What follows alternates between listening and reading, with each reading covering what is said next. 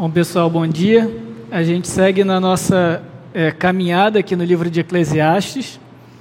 É, já preparo né, que não vai ser um texto muito fácil, não que Eclesiastes tenha sido otimista até agora, mas não vai melhorar hoje por enquanto, mas é um tema necessário, é um tema que a gente não fala muito, é, justamente sobre a nossa finitude, sobre a limitação da nossa vida.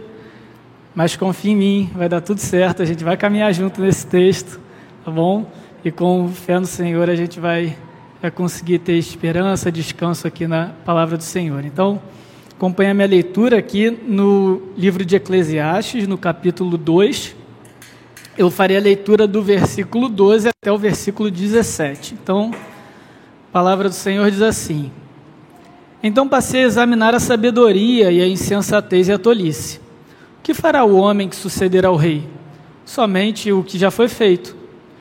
Então vi que a sabedoria é melhor do que a insensatez, assim como a luz é melhor que as trevas. Os olhos do sábio dirigem, mas o tolo anda na escuridão. Porém percebi que o destino de ambos é o mesmo. Por isso pensei: o que acontece ao tolo também acontecerá a mim. Por que então busquei tanta sabedoria? Então eu disse a mim mesmo: isso também é absurdo. Nem o sábio, nem o tolo serão lembrados para sempre, pois tudo será esquecido nos dias futuros. Assim como morre o sábio, morrerá também o tolo. Por isso detestei a vida, pois tudo que se faz debaixo do sol é cansativo para mim. Tudo é ilusão, é perseguir o vento. Se você já, já vem acompanhando a nossa série de Eclesiastes, a gente é, vê aqui o autor do livro de Eclesiastes, Salomão, um dos maiores reis, se não o maior rei de Jerusalém, investigando a respeito da vida, investigando a respeito da existência. Ele que recebeu diretamente do Senhor a sabedoria como é, uma grande dádiva, e por ele ter pedido sabedoria, também recebeu riquezas como nunca houve na terra. E aí então ele vai usar dessa sabedoria para investigar a vida, para tentar descobrir o que, que vale a pena nessa vida, até mesmo qual é o propósito da nossa existência. E uma expressão aqui que é muito, muito importante para a gente entender o livro de Eclesiastes é essa expressãozinha debaixo do sol. Porque debaixo do sol ou debaixo do céu é a vida sem Deus. Então, o que Salomão está querendo investigar aqui, caminhar com a gente, é o seguinte: será que a vida pela vida, apenas o que temos aqui nessa terra, apenas aquilo que somos e aquilo que fazemos, nos é suficiente como seres humanos? Isso é suficiente para preencher esse grande vazio existencial que existe em nosso coração? E aí ele começa então pelo lugar mais óbvio, que é a busca da sabedoria. Então ele vai se dedicar a olhar qual é o proveito do conhecimento, qual é o proveito de é, adquirir conhecimento a respeito da vida, adquirir sabedoria, conhecimento é, tanto sistemático, científico, quanto conhecimento existencial, filosófico, pessoal. E ele vai ter a seguinte conclusão: que quanto maior o conhecimento, maior a tristeza. Salomão, depois de se aprofundar completamente na busca pelo conhecimento e pela sabedoria, ele só chega à conclusão de que quanto ele mais sabe sobre si, sobre os outros e sobre a existência debaixo do sol, mais ele aumenta esse sentimento de vazio. Então ele vai para o outro lado. Se o intelecto, o racional, o cognitivo não me é suficiente, eu vou para o aquilo que eu posso experimentar, para o sensorial. E ele se entrega aos prazeres dessa vida, ele se entrega a tudo debaixo do sol que promete alegria, que promete euforia, que promete êxtase, que promete satisfação. É a construção de grandes obras, é a construção de grandes coisas, é o acumular de grandes riquezas, mas nada disso preenche esse grande vazio existencial de Salomão. E ele segue na investigação dele. Sabe quando a gente perde alguma coisa em casa, tipo o celular? O primeiro lugar que a gente vai procurar é o último lugar que a gente deixou. Ou onde a gente sempre deixa ele, na mesa de cabeceira, ali na mesa do escritório, sei lá. E aí não acha onde deveria estar. Não, mas não é possível, eu não saí de casa hoje, eu respondi o WhatsApp agora de manhã, assim que eu acordei, esse celular está dentro de casa, ele não saiu de casa. E aí a gente começa a rodar a casa inteira. E às vezes a gente começa assim, não vou ligar para ele, mas o celular está no silencioso, aí não tem como achar. E a gente entra nessa paranoia de procurar em tudo que é lugar, e às vezes abre até a geladeira. Será que eu larguei o celular dentro da geladeira? E não acha o... de jeito nenhum. Aí o que, que a gente faz? A gente volta para onde a gente começou. Deixa eu olhar de novo lá no quarto, que vai que é o que Salomão está fazendo aqui. Salomão está procurando alguma coisa que traga valor à vida, que traga valor à experiência humana, ele não encontra na sabedoria, ele não encontra na satisfação, nas riquezas, ele, peraí, mas será que realmente ser sábio não ajuda em nada? Será que o modo como eu vivo não contribui nem um pouquinho para a minha existência? E a resposta dele é que sim, contribui. É melhor eu ser sábio do que eu ser tolo. Mas o fim dos dois são o mesmo. E aí ele se depara com outro muro existencial. E a gente vai aprender aqui hoje que sim, a vida debaixo do sol pode ser sem esperança diante da morte. Mas quando a gente olha para a cruz de Cristo, essa esperança chega na nossa vida.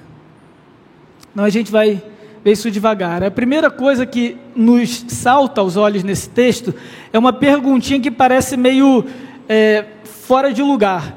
Ele coloca aqui no versículo 12: Então passei a examinar a sabedoria, a insensatez e a tolice. O que fará o homem que suceder ao rei? Somente o que já foi feito. Então, assim, o que, que Salomão está perguntando aqui no meio do negócio de sabedoria? Falo de rei. Ele era rei. Então, ele está provavelmente falando sobre o filho dele. O homem que vai sucedê-lo no trono é o príncipe, é o filho dele. Ele está dizendo o seguinte: olha só, o que, que o meu filho vai fazer dessa vida? Nada diferente de mim tudo que eu poderia fazer da vida, tudo que eu poderia experimentar dessa vida, tudo que eu poderia acumular dessa vida, eu já conquistei em vida. Meu filho, você não vai ter nenhuma novidade. Por que, que isso é importante no discurso de Salomão aqui? Porque nós, jovens, temos a tendência de achar que a experiência passada, daqueles que já viveram, daqueles que já experimentaram mais dessa vida, daqueles que já acumularam dias, não nos é aplicável, não nos é suficiente. Que a gente precisa conhecer a vida por nós mesmos. Eu imagino que isso sempre tenha sido presente na vida humana, não é à toa que está aqui na Bíblia. Mas nos nossos dias atuais, isso é ainda maior, porque independente de sermos jovens ou não, o discurso atual é o seguinte: olha só, o que é certo para mim não necessariamente é certo para você. Então cabe a você viver a sua vida e buscar as suas próprias experiências. Quem sou eu para dizer para você o que é certo e errado, como você vai viver a sua vida? Você vai adquirir conhecimento e sabedoria de vida tendo a sua própria experiência. Mas o que Salomão está nos dizendo aqui é o seguinte, gente, não se iluda. Não tem nada de novo debaixo do sol. Não é você se entregar a uma experiência diferente, ruim, que necessariamente vai fazer você acumular sabedoria como não houve. Não se iluda. Não tem nada que você possa aprender que já não foi aprendido. É isso que Salomão está querendo dizer aqui. Antes de entrar num tema tão difícil quanto a finitude da nossa vida, quando a limitação dos nossos dias, ele vai dizer: não se iluda. Eu já caminhei esse caminho. Eu já vivi isso tudo. Você não precisa sofrer isso tudo que eu sofri para chegar à mesma conclusão, cara. E na nossa vida, a gente não precisa abraçar essa ilusão e esse discurso arrogante da cultura, de que a gente precisa viver a nossa experiência para saber o que é verdade. Quem é a igreja, quem é a Bíblia, quem é a religião, quem é Deus para nos dizer o que é bom para a gente? Porque só eu posso viver o que eu vivo. Não, gente, a gente não precisa. A gente não precisa passar por isso, a gente pode aprender com quem já aprendeu. Essa é a introdução de Salomão. E aqui, como diria Elis Regina, minha dor é perceber que apesar de tudo, tudo, tudo, tudo que fizemos, ainda somos os mesmos e vivemos como os nossos pais. A dor de Elis é a dor de Salomão, é a nossa dor. Não se iludam com o discurso cultural. Nós não precisamos sofrer na pele para saber o que é bom e ruim. E aí então Salomão segue avaliando o modo de viver. Já que encontrar um objetivo específico debaixo do sol não lhe atendeu, agora ele vai refletir sobre como ele viveu esses dias.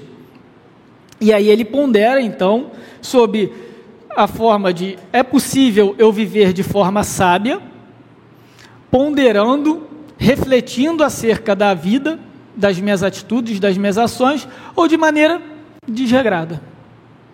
E alguns aqui contra Salomão podem argumentar o seguinte: olha só, a experiência de Salomão com os prazeres da vida, com as alegrias da vida, não é válida, porque ele foi consciente ele foi convicto do que ele ia fazer. Não, eu vou me entregar a esse tipo de prazer para ver se isso é bom. Não foi natural, sabe? Espontâneo. Porque no final das contas, eu estou sendo irônico aqui, tá, gente? Porque no final das contas, os prazeres dessa vida vêm da espontaneidade da vida. A gente precisa sair à noite e ver o que, que vai acontecer, o que, que a vida vai trazer para a gente, quais pessoas vão cruzar o nosso caminho. Não tem que ficar planejando muito. É, sabe uma coisa meio louca, tipo, se beber não case? Vamos embora. Vamos curtir aí. Isso é o verdadeiro prazer da vida. Essa é a verdadeira experiência. Você ficar ali todo quadradinho, metódico, planejando. Isso daí não vai te dar prazer. Gente, isso é loucura. É o que Salomão fala aqui. E esse argumento nem se aplica a Salomão, porque olha o que ele diz no versículo 3 desse mesmo capítulo: Resolvi no meu coração entregar-me ao vinho, sem deixar de me guiar pela sabedoria e de me apoderar da loucura, até descobrir o que de bom os filhos dos homens poderiam fazer debaixo do céu durante os poucos dias da sua vida. Então, sim, ele se entregou a essa vida desenfreada, sem critério nenhum, essa vida louca que muita gente prega como uma grande vida de satisfação. E ele fala: Isso daí não deu em nada. E aqui, quando ele traz o vinho, não é simplesmente, ah, porque ele virou um beberrão, ele virou um cachaceiro, e aí por isso que. Não, não, não é isso. Quando a Bíblia traz o aspecto do vinho ou da bebida alcoólica, tanto aqui no Antigo quanto no Novo, na realidade o texto bíblico quer nos dizer acerca da falta de discernimento que uma pessoa embriagada tem.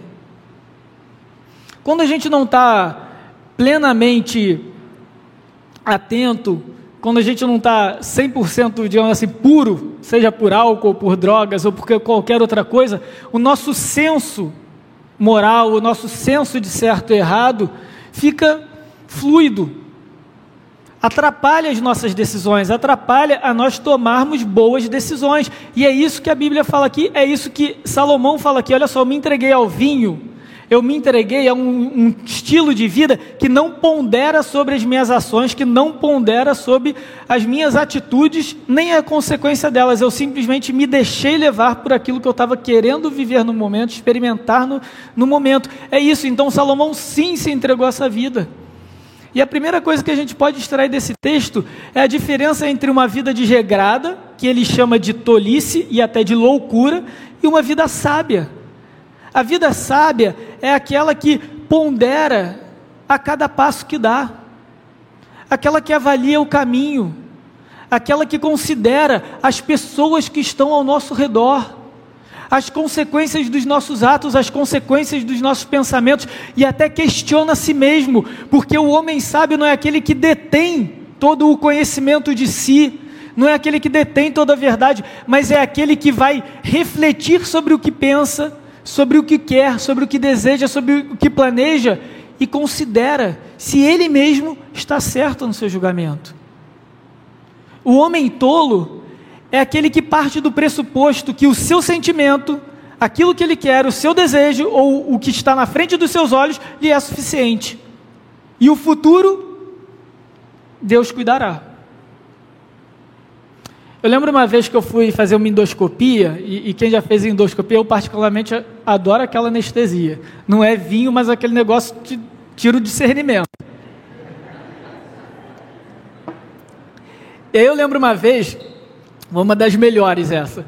Minha esposa foi comigo, me acompanhou, e eu não lembro da hora que eu saí da, lá da clínica até chegar em casa. Eu lembro de nada, de nada, de nada. Mas a minha esposa, que está aqui para não me deixar mentir sozinho, falou o seguinte: Cara, você deu muito trabalho dessa vez. Porque você entrou no carro, você começou a brigar comigo, gritar, discutir comigo, porque você queria dirigir, que você estava bem para dirigir. E eu não lembro disso. Isso é uma vida tola. Que não tem consciência da realidade. Que se bobear não vai nem lembrar o que fez e por que fez. Mas teima em pegar o volante. Teima em pegar a direção. Teima em mentir para si e dizer: Eu sou capaz. Eu estou lúcido o suficiente para viver como eu quero. E Salomão diz: Cara, isso é loucura. Isso não vai te levar a lugar nenhum. E se bobear, vai até abreviar os seus dias. E é o que Salomão fala em outro livro que ele escreveu na Bíblia, no livro de Provérbios. Olha o que, que ele escreve. Meu filho, escute e aceite as minhas palavras, e os anos da sua vida se multiplicarão. Eu ensinei a você o caminho da sabedoria e o fiz andar pelas veredas da retidão. A vereda dos justos é como a luz do alvorecer, que vai brilhando mais e mais até ser um dia claro. O caminho dos ímpios é como a escuridão, e nem eles sabem em que tropeçam. Muitas vezes a gente sofre, muitas vezes a gente tropeça em atitudes nossas do passado que a gente nem lembra. E a gente, o primeiro questionamento é por que eu estou passando por isso, ou por que isso está acontecendo? Mas se nós formos sinceros e sábios, nós podemos regredir na nossa história e ver que muita coisa que nos faz mal hoje é fruto e a consequência de atos de tolice do passado. Por isso, o sábio é aquele que anda na luz, vendo onde está pisando, vendo o que está à frente. O tolo anda no escuro, é tipo a gente quando vai no banheiro de noite, aí está todo cheio de sono e está tudo escuro, e aí os móveis se movem para nossa frente. É uma coisa assim meio sobrenatural. Até parecem os móveis que nunca existiram para a gente tropeçar ali, no, pela graça de Deus, a gente chega na cama e dorme, e esquece. Essa é a vida daquele que quer viver por si, tropeçando no escuro, achando que está enxergando alguma coisa. E não, a gente não vai ter certeza de todas as coisas. Isso não quer dizer que os nossos dias debaixo do sol vão ser perfeitos porque agora eu sou sábio. Claro que não, gente. A gente ainda vai passar por dificuldades. Tragédias ainda vão alcançar a nós. E mesmo assim, se todos os nossos dias forem bons porque fomos sábios, Salomão continua. E ele continua dizendo que não importa, os nossos dias acabarão a morte vai chegar. Então, sim, gente, a maneira como vivemos a nossa vida é muito importante para Salomão e faz diferença, mas ela também não é suficiente para nos trazer esse conforto existencial diante da nossa finitude e da nossa mortalidade. E a gente chega aqui na segunda parte do nosso sermão, que é quando Salomão olha para a existência agora como uma existência limitada. O ser humano como aquele que é engolido pelo tempo. É aquele ser que, embora almeja a eternidade, embora faça tudo para conquistar a eternidade, é engolido pelo tempo. O relógio chega. Como diria Vinícius de Moraes, a gente mal nasce e começa a morrer. E é essa a nossa existência. Mas nós tentamos lidar com essa finitude, com esse tempo que corre atrás de nós, buscando uma eternidade que é fora de nós, mas ainda é debaixo do sol. Como? Como que a nossa cultura lida com a finitude? Aquele discurso comum. Nós morremos, mas nós vivemos no coração daqueles que nos amam. Ou nós vivemos nas lembranças de outras pessoas. Essa é uma das maneiras que a cultura secular, e quando eu falo secular, é aquela cultura que não considera Deus, não considera o Criador, vai tentar lidar com essa finitude, com esse tempo que corre contra nós, com essa contagem regressiva do nosso da nossa existência. E nessa maneira de lidar com essa é, com esse com essa memória ou tentar colocar a nossa eternidade na memória de outros, Muitas pessoas, e às vezes até nós, até às vezes alguns de vocês aqui, estão tentando construir legado, grandes feitos, grandes obras, para não ser esquecido. Uma frase comum que o homem, de, que o homem morre duas vezes, quando para de respirar e quando seu nome é dito pela última vez. E às vezes a gente absorve isso. E se a gente pergunta para as pessoas o que elas querem da vida, muito, muitas das respostas vão ser: eu quero deixar alguma coisa para os meus filhos. Quando eu estiver embora, eu quero que as pessoas lembrem de mim. Eu quero ser relevante para esse mundo. Eu quero fazer alguma coisa, porque eu sei que eu não vou estar aqui para sempre. Aqui é outra frase popular também: o que, que a pessoa tem que fazer antes de morrer? Plantar uma árvore, escrever um livro e fazer um filho. Você vê, as três coisas são legados. Porque o homem tenta lidar com a sua finitude, tentando imprimir o seu próprio nome na história, mas isso também é ilusão. Salomão vai nos dizer que isso é absurdo. Porque tanto o tolo quanto o sábio são esquecidos. E a gente já falou aqui antes, eu repito: quem de nós lembra o nome dos nossos tataravós? A memória coletiva não nos garante vida eterna, só nos ilude em relação à morte. Ah, mas existem pessoas que a gente lembra o nome. São grandes é, é, pessoas que fizeram grandes feitos, grandes artistas, grandes cientistas, grandes governantes, que nós lembramos até hoje. Não se iludam. Nós lembramos o que eles fizeram, não quem eles são.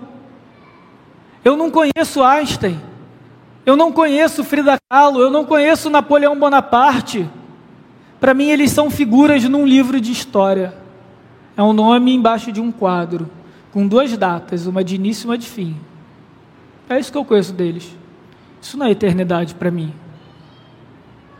E a gente tem achado que isso é eternidade.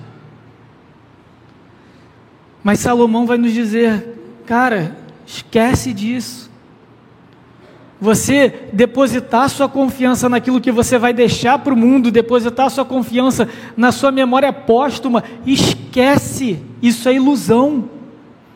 Todos nós somos engolidos pelo tempo, pelo esquecimento, as pessoas vão se esquecer de nós. Mas somos engolidos pelo tempo e somos engolidos também pela morte, porque o que Salomão nos diz é o seguinte: não é só o esquecimento, o destino é o mesmo. Se o seu nome vai ficar impresso na história ou não, você vai morrer, cara. Os seus dias nessa terra, debaixo do sol, vão acabar. Eclesiastes é um livro muito difícil às vezes, mas ele é muito honesto com as dificuldades da vida. E nós precisamos disso, porque vivemos num mundo que afasta a morte do nosso dia a dia, que afasta a morte da nossa realidade. E por que isso acontece? Eu tenho algumas hipóteses aqui. Primeiro, porque o homem acabou se iludindo com uma falsa onipotência. O avanço tecnológico, e aí a medicina vem de reboque, cria no coração do homem um falso sentimento de onipotência. Então o homem agora pode tudo. A nossa expectativa de vida aumenta. Então no nosso dia a dia agora a morte começa a ficar isolada. Tudo da, em volta da nossa cultura passa a nos colocar distante dessa grande realidade. A morte é o novo tabu do século 21. Antigamente as pessoas viviam 40, 50 anos, então era comum você aos 10 anos ter é, visto e, e, e presenciado a morte de alguém perto de você. Eu tenho 31 anos, parte da minha família é do interior de Minas, mas eu lembro com 5, 6 anos de idade, sei lá, por aí, de ver a minha bisavó sendo velada na sala do meu tio. Coisa de interior. E eu tenho certeza que alguém pensou assim, cara, que bizarro, cara, como assim, cara? Uma pessoa morta, tá ali na sala, cara, que isso? Cara, tipo, oi, sei lá, eu janto naquela sala, agora tá minha bisavó aqui morta, que isso, cara? Não quero isso. Mas essa foi a nossa cultura por muito tempo. Mas agora não. Às vezes uma pessoa da nossa família morre, e aí o que, que a gente faz com as crianças menores? Inventa uma historinha e na hora, no dia do enterro, no dia do funeral, a gente engambela a criança, leva para o parque, leva, porque ela não pode nem saber o que está acontecendo ali. Não, que isso é muito pesado para ela. Não, mas ele tem quatro anos, ele tem cinco, ele tem seis. Não, que cemitério, meu Deus do céu, vai traumatizar a criança. A gente quer afastar a morte, não só dos nossos filhos, mas de nós mesmos o tempo todo. Porque a gente não consegue mais lidar com ela a gente não sabe mais lidar com ela. E é o que Tim Keller vai dizer: em vez de nós aceitarmos a morte e aprendermos a lidar com ela e a nos preparar para ela, nós a evitamos e negamos a todo custo. E aqui o autor de Eclesiastes, de uma forma muito incômoda, nos lembra que a morte existe, ela está à nossa porta, ela está à nossa porta e precisamos lidar com ela. Mas mesmo que não sejamos eternos, e olha a loucura da nossa tecnologia, da nossa ciência, só o fato de um dia a gente poder ser eterno já meio que faz o homem eterno. Então eu estava lendo uma matéria que no, em julho do ano passado, um menino de 11 anos se formou em física, um desses prodígios aí. E aí na entrevista perguntam para ele o que, que ele queria, né, o plano dele, enfim. E ele falou: Não, eu vou conquistar a eternidade para a humanidade. Eu vou fazer o homem viver para sempre. Eu já tenho um plano para isso. Vou fazer assim com os órgãos, assim com a mente. Blá, blá. 11 anos. É uma criança. Mas não é essa a nossa postura muitas vezes? Só de um dia, quem sabe, a ciência poder fazer o upload da mente para a nuvem, eu transmitir o meu minha mente para outro corpo, viver para sempre, ou ressuscitar quem ficou congelado ali em criogenia, eu já me sinto eterno. Isso não faz a gente eterno. As nossas elocubrações científicas, os nossos anseios científicos, não nos faz eternos. É ilusão. E a cultura secular tem essa versão e prefere retirar a morte do dia a dia. Mas também um, um outro aspecto que dificulta a nossa cultura hoje a lidar com a morte é o senso de insignificância que a morte traz. Porque vejam, quando no movimento moderno, no pensamento moderno, quando o homem retira Deus da jogada, retira o transcendente da jogada, e ele mesmo diz: Olha, agora eu só vou viver debaixo do sol aquilo que eu construo é suficiente para mim. Aquilo que eu sei da realidade é suficiente para mim. Eu, homem, sou o crivo de toda a realidade e de toda a verdade. Logo, eu não preciso mais de Deus. Só que quando ele faz isso, ele acaba jogando fora também tudo relacionado ao transcendente. Então agora, o homem moderno não tem nenhuma outra resposta do pós-morte senão a não existência. E ele tira Deus da jogada e não tem o que colocar depois da morte. Então, simplesmente não vou existir. E daí vem o drama. Porque esse, sen esse sentimento de não existência é muito pesado para nós, é muito assustador, então a gente vai colocar de lado tudo aquilo que nos leva ou pode nos levar à não existência, já que eu não posso mais recorrer a Deus. Então eu vou recorrer inclusive a outras coisas que vão tentar preencher esse vazio que eu criei quando Deus foi retirado da minha vida. É como o antropólogo Ernest Becker diz: a importância exagerada conferida a tantas coisas da nossa cultura moderna. Que coisas? Sexo, romance, dinheiro, carreira, política, ações sociais, exemplifica as maneiras usadas pelas pessoas para buscar a sensação de relevância diante da morte sem ter que recorrer a Deus. Então, o homem moderno, agora, não tendo Deus, não tendo transcendente, e se vendo insignificante diante da morte, ele tenta atribuir valor a tudo que ele está vivendo, mas isso não é suficiente. E a não existência após a morte não é óbvia, porque ao longo de toda a história humana não houve um povo que não almejasse a eternidade, não ansiasse pela eternidade e não visse na morte apenas uma etapa para uma outra vida. E não é porque o pessoal antigo era primitivo e não tinha, não era tão inteligente, tão sábio quanto os modernos. Mas é porque naturalmente no coração do homem nós temos essa inclinação para o transcendente, nós temos essa inclinação para o religioso, nós temos essa inclinação para a eternidade. E pasmem, Eclesiastes diz, a gente vai ver mais na frente, que Deus colocou no coração do homem o anseio pela eternidade. Não se iludam. Essa ideia de que a não existência é o correto e uma vida pós-morte foi inventada pela religião, isso não condiz com a história da humanidade. Porque só agora, recentemente, temos uma sociedade não existente pós-morte e que não sabe lidar com o que inventou. E tenta, de maneira muito tola, encontrar resposta em outros lugares. E aí então, debaixo do sol, qual é a consequência? Desesperança, caos. É aquele sentimento, sabe, de alguma coisa entalada na garganta, que talvez você tenha sentido quando eu terminei de ler o texto de Eclesiastes. Porque o versículo 17 diz que o homem debaixo do sol é engolido por essa desesperança. E é o que o Salomão conclui, por isso eu detestei a vida.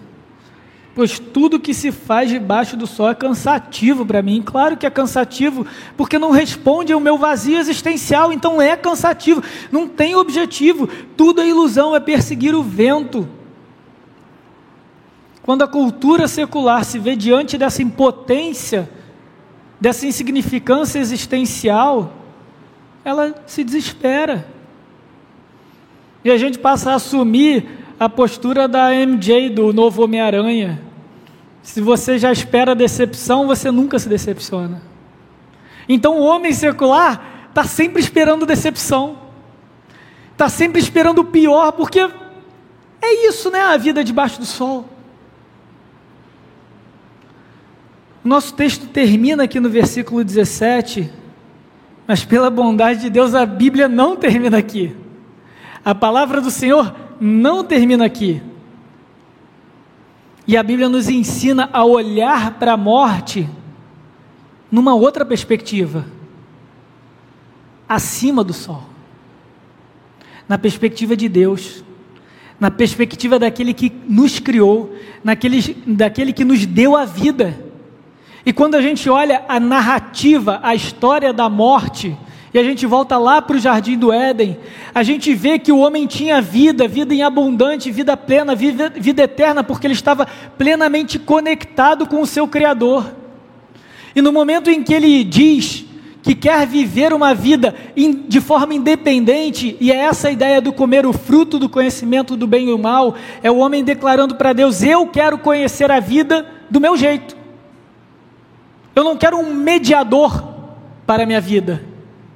Eu quero uma vida autônoma. Beleza. E aí então, a morte chega à humanidade.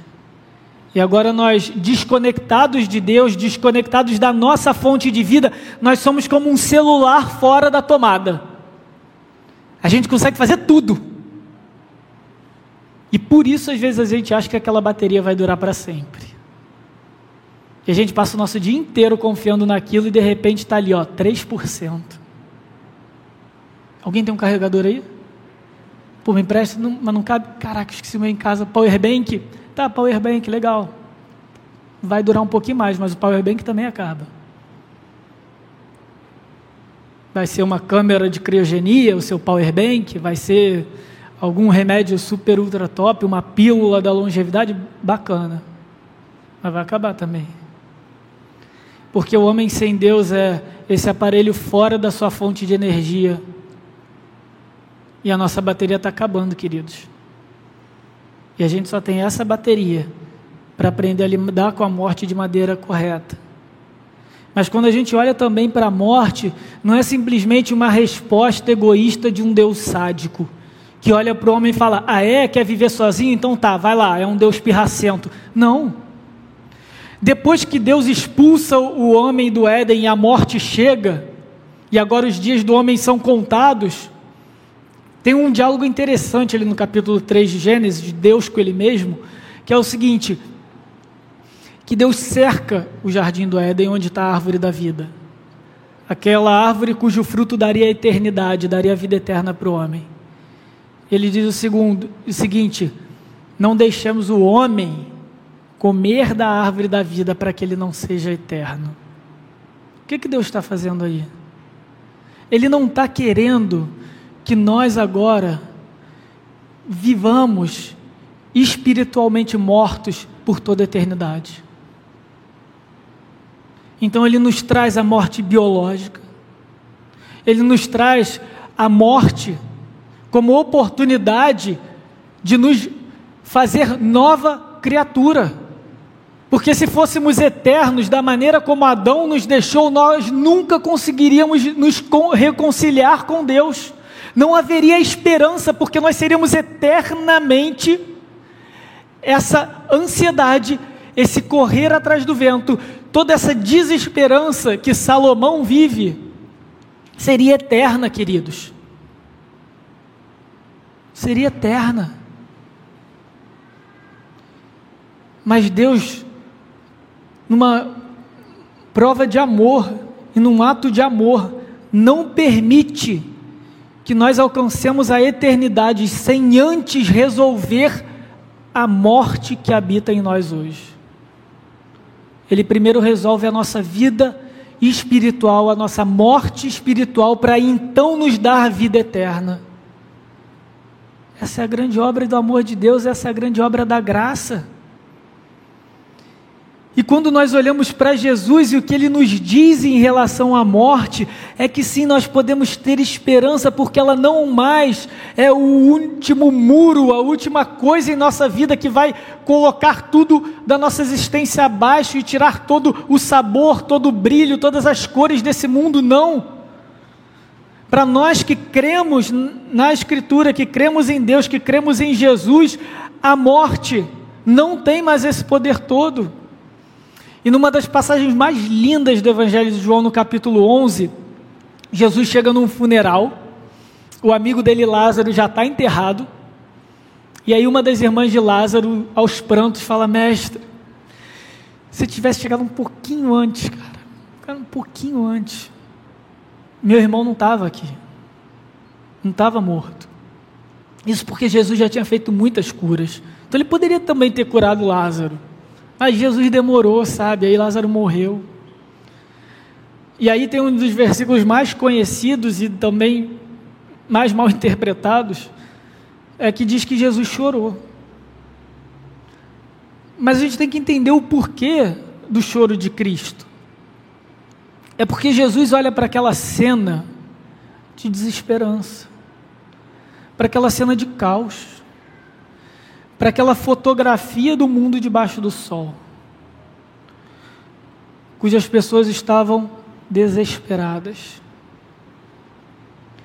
porque o Lázaro havia morrido. Não havia esperança, o fim tinha chegado. E aí Jesus chora. Jesus não chora por saudade de Lázaro, gente. Se você já ouviu isso, esquece. Pode ter sido bonito quando você ouviu, mas não é verdade. Até porque ele ia ressuscitar Lázaro depois, né? Então não faz sentido ele chorar por Lázaro. Ele chora por aqueles que estavam chorando por Lázaro. Ele chora por aqueles que olham para a morte sem esperança. Ele chora por cada um de nós, quando nós olhamos para a finitude da nossa vida e perdemos esperança. Esse é o nosso Cristo. É por isso que Ele, que habita acima do céu, que é Deus, veio viver abaixo do céu, veio sofrer debaixo do sol, veio morrer a morte debaixo do sol, para vencendo essa morte, nós pudéssemos ter vida acima do sol. Esse é o nosso Cristo. E se nós cremos em Cristo, nem mesmo a morte pode apagar o sentido da nossa vida. E quando eu falo de vida, o sentido da vida e vida eterna, eu não estou falando do final da nossa vida. Porque a vida eterna, embora sim seja algo que ainda nós vamos experimentar futuramente, ela já tem aspectos aqui presentes. Não sei se você já virou à noite para ver o nascer do sol, às vezes isso acontece no Réveillon, alguma coisa assim. Mas sabe quando o céu já está todo claro, meio alaranjado, mas aí você olha para a rua ainda está escuro, e o poste ainda está iluminado, você ainda precisa de lâmpada, você ainda precisa do farol, mas você olha para o céu, está claro. Essa é a obra de Cristo, querido. O céu da eternidade está aberto. O acima do sol é realidade para o crente. Mas a gente ainda vive debaixo do céu. A gente ainda vive nas trevas desse mundo, mas isso não quer dizer que a gente não possa olhar para cima e ver o céu aberto para a nossa eternidade, porque Cristo venceu a morte debaixo do sol. Esse é o nosso Cristo. E se a nossa segurança diante da morte não for esse Cristo, nós não temos segurança nenhuma. É por isso que Paulo diz em Romanos: em todas essas coisas, porém, somos mais que vencedores, por meio daquele que nos amou. Porque eu estou bem certo que nem a morte poderá nos separar do amor de Deus que está em Cristo Jesus, nosso Senhor. É isso que faz com que nós vivamos debaixo do céu. Oremos. Senhor nosso Deus e amado Pai, te louvamos, Senhor, em todo o seu poder, em toda a sua bondade, em toda a sua misericórdia. O Senhor que habita acima do céu, o Senhor que olhou para o nosso sofrimento, olhou para a nossa dor e nos amou. Enviou o teu filho Jesus Cristo para que nós não permanecêssemos nessa loucura, nesse desespero, nessa miséria que é a vida sem o Senhor debaixo do sol. Senhor, fortaleça isso no nosso coração, porque reconhecemos e admitimos que nas trevas desse mundo muitas vezes nós perdemos de vista a tua eternidade e aquilo que temos como certo em Cristo. Ajuda-nos na nossa fraqueza, porque, como lemos aqui, o Senhor conhece a nossa estrutura e nós somos pó. Mas confiamos no Senhor para nos fortalecer, nos ajudar na caminhada. E te rogamos, Senhor, para que todas as vezes que a esperança saia de nosso coração, o Senhor venha com o teu Espírito Santo e o derrame sobre nós, renovando a nossa confiança no sacrifício na vida de Cristo Jesus. E para aqueles que ainda estão perdidos nas trevas desse mundo, Senhor, tropeçando sem saber no que, tenha misericórdia desses também, Senhor, e abra-lhe os olhos para toda a obra eterna que o Senhor fez acima do sol. Louvado seja o nome do nosso Salvador Senhor Jesus Cristo, autor da nossa vida em quem oramos. Amém.